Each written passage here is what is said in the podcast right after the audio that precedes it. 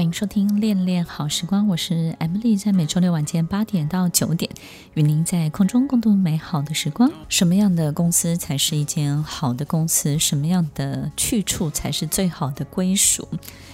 我觉得，其实，在危难的时候，如果一个老板可以更展现他的这种稳定，跟展现他的气度。或者是在有困难的时候，这个老板可以更慷慨、更大方。有时候在重大缺失发生的时候，他不会迁怒其他的人，他会自己承担起责任。然后同时在对外的许多的这个面向当中，他都会保护他的员工。但是对内也许是非常严厉的教导。我觉得当我们可以有机会在这样的公司里面成长，那你就会感受到非常非常的幸福，因为你可以学到东西，你可以被栽培，但是呢，在对外所有一切你是非常非常安全的。所以，听众朋友，有时候选择一家公司，不是只有薪资，不是只有环境，不是只有他能够提供给你的一切，因为你在生活里面，你在感情、在婚姻当中很多的匮乏，都能够在工作当中得到很大的满足哦。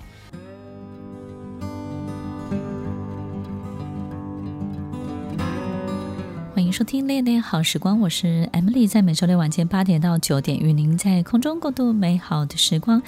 Jason，你觉得一家好公司它要具备的指标，跟你要看见的，不管是征兆，或者是你觉得至少它的条件是什么？一家好的公司，我觉得要选择一家好的公司，我觉得很关键是你在准备要进入面试的时候，嗯，对，其实这也是很多来诚挚上课。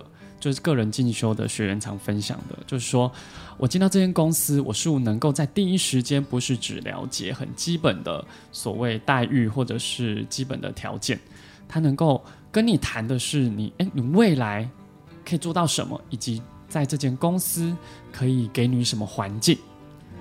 很多人都会问我说：“哎，那个 M M Emily 老师，如果你这个在 interview 的时候，你通常都会问什么问题？”所以我想问 Jason，你通常都会问什么问题？很多人就会问说，当然最基本他会问说待遇啊，oh. 就是希望待遇是多少，这是还是必 必要的。OK，对。那什么样的人会让你眼睛为之一亮？我觉得有人会问说：“那我在之后是不是有机会可以做到什么？OK，领域这是非常什么工作？然后，如果这个人也得到公司非常正面的回复，那我觉得就就成为他选择的一个很重要的指标，对不对？那你觉得一家好的公司，就你个人个人的经验当中，你会你会如何判断这是一家好的公司？啊、呃，我觉得是在这个。在这个间公司当中，他能不能做得很开心，这当然是很重要的。对，但做得开心之余呢，他是否能在这边能够，我觉得是发挥，他觉得他的能力能在这边好好发挥。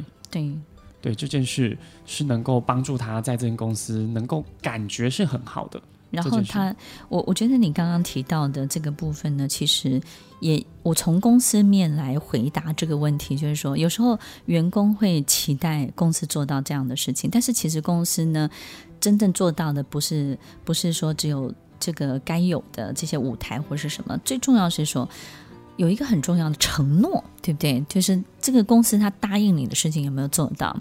然后他告诉你三年后或者一年后你要被 promote，你有没有做到？然后再来就是你答应给他的资源，你答应给他的工具，然后你答应给他的所有，不管是薪资的调升，你有没有做到这个承诺这件事情？以及这个这个计划本身，你要参与到什么样程度？公司要支持到什么程度？我觉得承诺是一评判公司一个很重要的指标。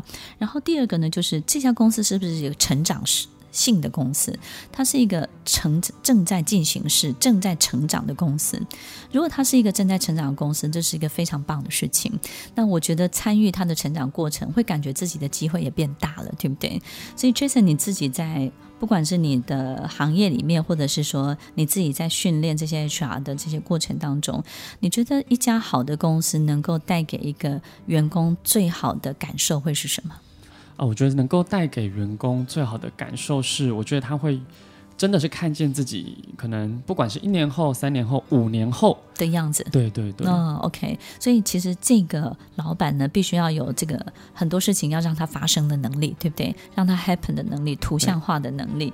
其实过去呢，呃，有很多人会跟我分享说，哎，Emily 老师，那个一个好的公司，一个好的老板应该要长什么样子？以前呢，我都会想说，哎，是不是要像师长，对不对？好，像老师他会教你啊，或者什么。然后呢，或者像父母和父母一样，他会包容你，或是什么。可是呢，其实，在过去的这个很多的这个商场当中的这些老板、这些长辈们呢，他们告诉我，他说，真正值得追随的老板呢，是神级的老板。也就是呢，你发现呢，他看很多事情的观点呢，高度跟你不一样。然后呢，他总是能够在帮你解套的时候，不是帮你解决问题，而是给你一个更高的视野。然后第二个呢，就是你会发现呢，他是一个天才。他总是能够去做到很多你意想不到的事情，然后这里面呢，不是因为他真的是天才，是因为他跑得比较快，他永远快于所有员工的速度，快于所有。这些大将们的很多心中的脚本大过他的脚本太多，所以呢，你会发现周围的人完全没有办法去预料说他接下来会做什么，或者会有什么样的进展。但是他每一次都让他发生，也每一次都让他成功。他不断不断的累积这样的成功经验。其实这样的公司，他不用做任何的团队凝聚、团队的向心力的训练，他都会非常非常的感情都会非常的 solid，非常的结实。那这个团队本身呢，也会很好的这种向心力，所以听众朋友，其实我们与其去做很多很多奇奇怪怪的设计或安排，不如正式的去面对我们这家公司应该要长出什么样子，真正要做到的东西是什么。所以呢，这些很好的长辈或是这些教授老师们，其实我觉得都是一个非常非常好的这种指点。他告诉我们，其实有时候经历。经营一家公司，经理一家公司，不管你是什么样的经理人，你就是要做到神的工作。那么神的工作是什么呢？你要做到的就是给他们更高的境界，给他们一个完全能够发挥的空间。然后呢，自己在引领他们的过程当中，你是一个更强壮的实践者。我觉得这件事情就能够让我们的公司照顾到更多的员工，让更多的员工发挥得更好。